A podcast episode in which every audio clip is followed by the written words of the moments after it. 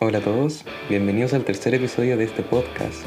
Antes de empezar con el tema de hoy, quiero agradecer a todos los que han escuchado el podcast, a los que lo comparten y que también que disfrutan escuchando los episodios. Bueno, para este episodio vamos a volver a hablar de Apple con su reciente presentación de los iPhone 12, eh, HomePod también, que más sorpresas en realidad puede ser algunas decepciones o una muestra de cómo Apple ha ido trabajando en los últimos años. Este episodio lo estoy grabando el 14 de octubre, por lo que la presentación de Apple ha sido bastante reciente y ya entrando en este tema, en mi opinión ha sido una presentación un poco pobre, dejando en claro que Apple se ha convertido en lo que bueno, supuestamente alguna vez juro destruir. En cuanto al iPhone, se han presentado cuatro modelos, el iPhone 12 mini, el iPhone 12 normal, el 12 Pro y por último el hermano mayor, el más grande, el 12 Pro Max. Empezando con el 12 mini, con una pantalla OLED retina de 5,4 pulgadas, 2340 x 1080 píxeles, 460, 476 píxeles por pulgada de densidad, Super Retina XDR, procesador A14 Bionic de 5 nanómetros, es uno de los candidatos eh, que se puede posicionar entre los más accesibles para el mercado latinoamericano que buscan comprar algún terminal de la manzanita. En cuanto a las cámaras, posee una wide de 12 megapíxeles, una ultra wide de 12 también, graban en 4K 60 fps con HDR. En la frontal también tiene una de 12 megapíxeles. También implementa una carga rápida de 18 watts inalámbrica MagSafe hasta 15 watts. En cuanto a las conexiones, posee Wi-Fi 6, Bluetooth 5.0, un chip NFC, altavoces estéreo Dolby Atmos, además del Face ID y resistencia al agua y al polvo IP68. En el iPhone 12 la mayoría de las características internas se repiten, con una pantalla OLED retina de 5,8 pulgadas, 2532 x 1170 píxeles, 460 píxeles por pulgada de densidad, Super Retina XDR, con el procesador A14 Bionic también, eh, carga rápida 18 watts e inalámbrica MagSafe hasta 15. En las conexiones también Wi-Fi 6, Bluetooth 5.0 y el chip NFC. Los altavoces estéreo Dolby Atmos también, el Face ID y la resistencia IP68 como en toda la familia de los iPhone. Para las versiones Pro y Pro Max se, se segmentan un poco más. El Pro tiene una pantalla Super Retina XDR OLED de 6,1 pulgadas Full HD de 2532 por 1170 píxeles, 460 píxeles por, pulgada de densidad, el procesador A14 también, con una pequeña diferencia en la carga rápida, que en este caso es hasta de 20 watts y la inalámbrica de también MagSafe hasta 15 watts. También posee el Face ID y la protección de IP68.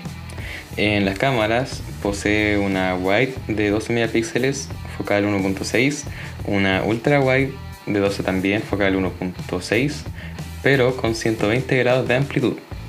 La última cámara, que también implementa un telefoto de otra vez 12 megapíxeles, focal 2.2. Y la frontal por su parte también 12 megapíxeles, focal 2.2 HDR. Y en las conexiones, como en los otros también se repite, Wi-Fi 6, Bluetooth 5.0, NFC y demás. Para la versión Pro Max, la pantalla es Super Retina XDR OLED de 6,7 pulgadas. Es el modelo más grande Full HD Plus de, con 2778 por 1184 pulgadas con 458 píxeles por pulgada de densidad. El procesador A14 Bionic de nuevo, la carga rápida de 20, 20 watts y MagSafe de 15, el Face ID y la protección IP68. Este también se diferencia un poco de su hermano menor en las cámaras, todas de 12 megapíxeles, al igual que todos los otros iPhone 12. La principal es un sensor wide de 1,6, focal 1.6. También tiene otro ultra wide, focal 1.6, con los mismos 120 grados de amplitud un telefoto focal 2.0 y también la frontal focal 2.2 HDR. Para las versiones Pro también cuentan con un sensor LIDAR o LiDAR en inglés que permite tomar distancias como las medidas de una casa, además de la realidad aumentada. También poseen grabación en Dolby Vision HDR, que según lo que se mostró en la presentación es una mejora sustancial en los videos en cuanto al rango dinámico que es para lo que fue hecho el HDR, que significa High Dynamic Range. Bueno, ya pasan, ya dije las características internas de los iPhone y también el tamaño. Y en cuanto al diseño, una de las principales diferencias eh, en cuanto a las versiones pasadas de los iPhone son los bordes de los terminales, que ahora son planos como en los nuevos iPad, con un acabado en cromo, un acabado cromado, que se hace mucho, mucho más notorio en comparación con la versión anterior. En la parte trasera son fabricados en cristal Gorilla Glass 5, igual que en los otros iPhone, y aquí una innovación también, que en el frontal se ha incorporado una, se ha incorporado una nueva tecnología junto a la compañía Corning, la misma que hace el Gorilla Glass, que se denomina Ceramic Shield, que protegería la pantalla otorgando una resistencia cuatro veces superior a la del iPhone 11 y también esta tecnología ya ha sido vista en los Watch 5 eh, de la misma marca. Este Ceramic Shield, como el nombre lo dice, eh, tiene una estructura cerámica y la resistencia es principalmente a los golpes, a los arañazos, los rayones, las caídas. Otro, otro punto también que quiero destacar es la poca innovación, ya esto es un tema más personal, que ha tenido Apple en sus últimos terminales puesto que no implementaron, por ejemplo, los 120 Hz de refresco en la pantalla, el Touch ID en el lateral o incluso en la pantalla, porque el Face ID pierde su efectividad con la mascarilla en esta época de pandemia. O también se pensaba que el puerto para la carga del iPhone se iba a pasar de Lightning a USB-C, como también pasó en los nuevos iPad, en el iPad Pro si no me equivoco pero ninguna de las tres cosas que mencioné fue implementada. Lo que sí puedo decir que se implementó fue el 5G para todos los dispositivos, pero que para el mercado latinoamericano en realidad no tiene mucha funcionalidad porque no existe la tecnología en telecomunicaciones para que el 5G sirva realmente de algo. De hecho, esta medida fue tomada más que nada para el mercado estadounidense y esta especie de guerra comercial por el 5G que, existe entre Estados Unidos y China. Y mi crítica eh, va un poco en las decisiones arbitrarias que ha tomado Apple en los últimos años, en la decisión, por ejemplo, de quitar el jack de 3,5 milímetros o el puerto de los audífonos, que la mayoría de la gente lo conoce así. Apple nunca dio una razón y posiblemente nunca la dé así como tampoco lo hará con los 120 Hz o las otras cosas que mencioné. Apple, como algunos han dicho, es un ejemplo del puedo y no quiero, que va a seguir pasando probablemente con otras tecnologías que vayan saliendo al mercado. Eso sí, cabe destacar que Apple también ha hecho bastante mejoras en el apartado fotográfico de las cámaras.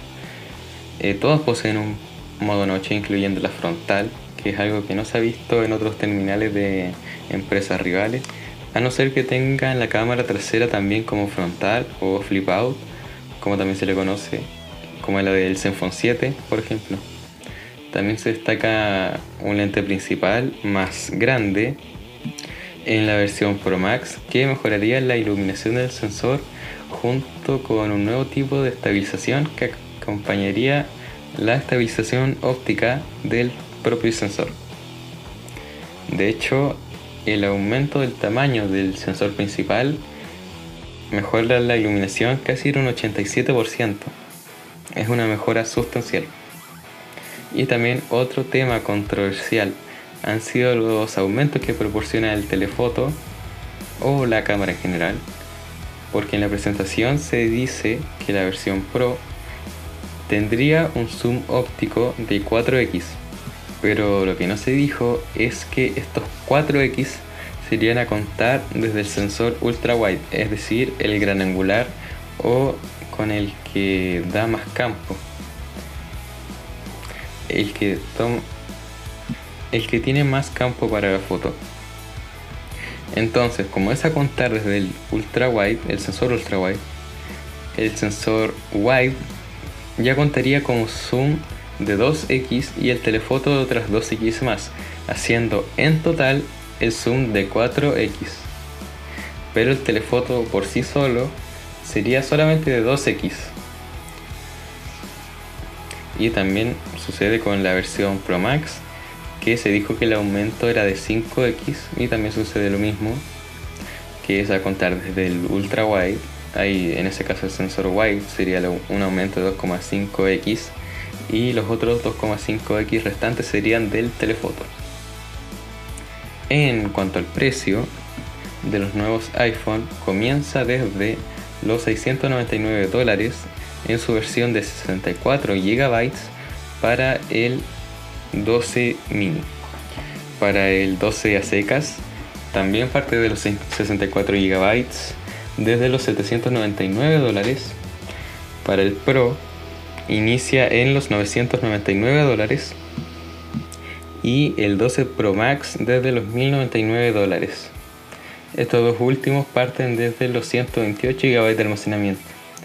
Y también otra crítica es que Apple todavía continúa con la versión más básica de 64 GB, que para el precio que da Apple para sus dispositivos ya debieran empezar en 128 GB todos.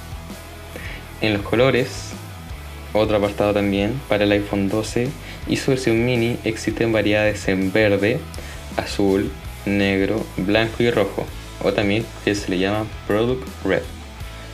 Para el 12 Pro y el 12 Pro Max vendrán en azul pacífico, en grafito, plata y oro. También en cuanto a los Product Red, en general son para la lleva de una causa en particular. Por ejemplo, el iPhone 7 eh, sacaron una versión Product Red en beneficio de las mujeres que poseían cáncer de mamas. Y también para este caso lo más probable es que sea para la pandemia de coronavirus o COVID-19, al igual como lo fue el iPhone eh, SE, si no me equivoco. Y estos productos, los Product Red, van... La, la ganancia de estos productos va directamente a la causa que se le desea aportar. O sea, Apple no, saca ganancias en la línea roja o Product Red. Volviendo un poco al apartado de las cámaras, yo creo que lo más probable es que en cuanto al video, el iPhone sea prácticamente la mejor cámara de video del mercado porque bueno en la presentación se dejó ver alguna, algunos videos, alguna foto y la calidad es increíble, es muy buena calidad para que sea solamente un teléfono y para a veces la gente que no sabe mucho, Apple dice que las cámaras tienen 12 megapíxeles. Y bueno, como algunas personas no saben, piensan que entre más megapíxeles la imagen automáticamente es mejor. Y no necesariamente. También influye mucho el software de las cámaras, el postprocesado.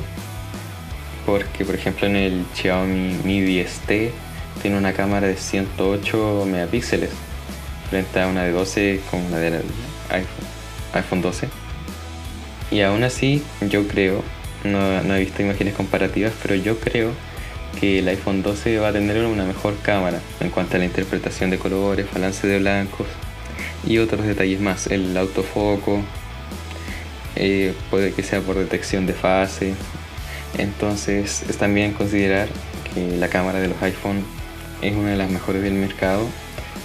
No en todos los aspectos también, pero es una compra segura en el apartado fotográfico.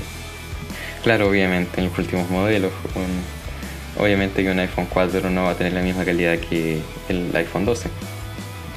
Otro tema también que yo quería abordar es que también en la misma presentación se presentó, valga la redundancia, un nuevo altavoz inteligente para domótica, es, lo nombraron el HomePod Mini, que son unos nuevos altavoces con unas dimensiones, bueno, como el nombre lo dice, más pequeñas y una forma más compacta y esférica, cubierta de tela con 3,3 pulgadas de altura, equivalente a 8,3 centímetros.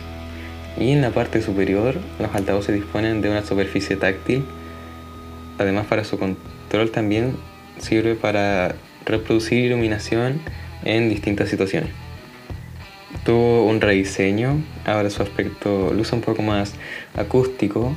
Tiene el procesador Apple S5 que hace uso de audio computacional y analiza de forma automática la música 180 veces por segundo y que la adapta a los componentes internos del altavoz. También un detalle relevante es que cuando se colocan dos HomePod mini en la misma habitación, se coordinan de forma automática para conseguir un efecto de sonido estéreo. Al acercar un iPhone también la conexión entre dispositivos se muestra en el panel superior de forma áptica. Este dispositivo puede usarse a través del asistente de Siri propio de los iPhone para ayudar a descubrir con nueva música, por ejemplo, y que ha mejorado su tasa de respuesta por dos. La integración de este HomePod con el iPhone también puede servir para mandar mensajes o proporcionar recordatorios. Siri también puede reconocer las voces de varios miembros de la familia para personalizar la interacción con cada miembro. también este HomePod se integra con la app Hogar de Apple para controlar múltiples dispositivos inteligentes y añade la función Intercom para comunicarse entre miembros de la familia a través de distintos gadgets de la marca en diferentes partes de la casa. Y también este altavoz no asocia los datos a la cuenta de Apple y puede elegirse que la compañía no almacene los historiales de audio del usuario. En el precio de este HomePod Mini, que cuenta con dos colores, gris espacial o Space, Gray y el blanco, ambos por un precio de 99 dólares, que podrán reservarse a partir del 6 de noviembre en Estados Unidos y se espera que llegue a las tiendas el 16 de noviembre. En cuanto a su diseño interior, eh, está compuesto por un controlador, dos radiadores pasivos o drivers pasivos y una guía de ondas acústicas en la parte inferior. Todo esto integrado con el chip de Apple S5 y el audio computacional. Y bueno, estas dos cosas han sido el plato fuerte de la presentación de Apple. De hecho, se le dio bastante tiempo al HomePod Mini, casi igual al del iPhone 12. Y un detalle que olvidé mencionar es la entrega la reservación y la compra diferida para los iPhone, para los nuevos iPhone. Entonces, los nuevos modelos de iPhone salen a la venta el 16 de octubre para el caso del iPhone 12 y el 6 de noviembre para el resto de los modelos, es decir, el iPhone mini, el 12 Pro y el 12 Pro Max. Y recordar también de que lo más posible es que esto lo hayan hecho por los motivos de la pandemia o también que quizás no hayan conseguido tener listos algunos iPhones para esa fecha. Y también se pueden reservar estos dispositivos con anterioridad. El iPhone 12 se puede reservar desde el 16 de octubre y la compra es desde el 23 de octubre. El iPhone 12 Pro la reserva es del 16 de octubre también. Y del iPhone mini y del iPhone 12 Pro Max es el, en noviembre, si no me equivoco el 6. Bueno, ya cerrando con el podcast, la presentación de Apple, bueno, otra vez lo principal del tema de este podcast, que bueno, tuvieron que hacerla online, es decir, sin público por obvias razones. Y en cuanto a mí, bueno, yo sé que son unos muy buenos dispositivos, pero que a mí también me hubiera gustado que hubiera tenido las características que mencioné antes. Esa tasa de reflejo de los 120 Hz que, quizá algunas personas dicen no, que no se nota, que el ojo humano solo puede ver hasta 60 Hz, 60 cuadros por segundo. Y no, en realidad no es así para todas esas personas les recomiendo que se informen de cuánto es la tasa de refresco, si así se le puede llamar, del ojo y que es muy superior a 60 FPS, a 60 Hz. ¿Qué otra cosa? También el, el USB-C, porque, por ejemplo, para las personas que quizá llevan más de una cosa, eh, por ejemplo, el, el MacBook ya se carga con, con USB-C, el iPad Pro también USB-C. Entonces se puede utilizar el mismo cable para cargar los tres dispositivos, pero Apple dijo que no y que seguiría optando por el Lightning y también la, el Touch ID en el lateral. De hecho, en la presentación se dejó ver que el botón de encendido era un poco más alargado y al principio dio un poco de esperanzas de que quizás sí lo iban a implementar y al final no. Y principalmente yo pienso que sí deberían haberlo implementado por, como ya dije, la pandemia. O sea, si yo salgo aún a la calle con mascarilla y quiero usar mi teléfono, quiero usar el iPhone y este tiene Face ID, lo más probable es que el teléfono no me, no me reconozca la cara con la mascarilla y tenga que utilizar el PIN. Entonces por eso también se hubieran implementado el el Touch ID en el lateral, que de hecho también lo implementaron en el iPad Air, si no me equivoco. Entonces yo creo que no les costaba mucho, pero quizá querían abaratar precios por lo del 5G, porque tampoco van a incluir el cargador, solo van a incluir el, el cable. Así que también eso es un detalle a considerar. De hecho, no sé cómo lo van a hacer con eso, si es que es la primera vez que uno compra un iPhone te van a hacer una oferta para el cargador porque bueno se vende por separado entonces no sé hasta qué punto puede llegar ese ahorro olvidé mencionar también de que una de las novedades es una especie de imán en la parte trasera de los iPhone con los que uno puede apoyar cargadores o también una billetera que va a vender Apple que creo que parte de los 99 dólares al igual que el HomePod que bueno, creo que está un poco cara, quizá parecer un pedacito de cuero y un imán. Bueno, yo creo que quizás traiga más cosas y la calidad puede que justifique el precio. También con los cargadores MagSafe, que se supone que son un nuevo dispositivo que tiene un precio, un precio aproximado de 45 dólares, si no me equivoco, que permitiría cargar de manera inalámbrica el iPhone 12 este dispositivo simplemente se pone por encima de la superficie trasera y gracias a los imanes, como dije, que se alojan en el interior, transmite la batería por la carga por inducción al smartphone. Y también aparte de los accesorios que ha presentado junto al, al MagSafe, también está el MagSafe Duo que permite cargar dos dispositivos a la vez, por ejemplo el iPhone y también un Apple, un Apple Watch a la vez sin ningún problema.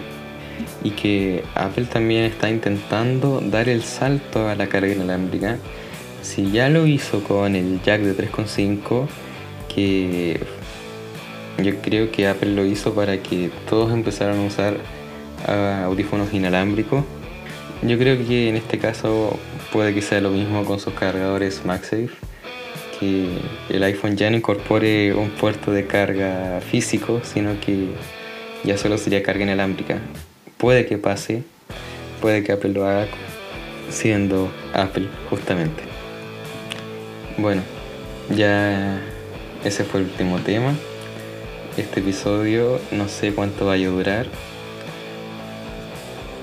Solo me queda decir de que espero que lo hayan disfrutado, que tengan una buena semana o lo que queda de ella, buen día o buenas noches cuando estén escuchando el podcast o cuando salga. Y por último, solo me queda decir adiós.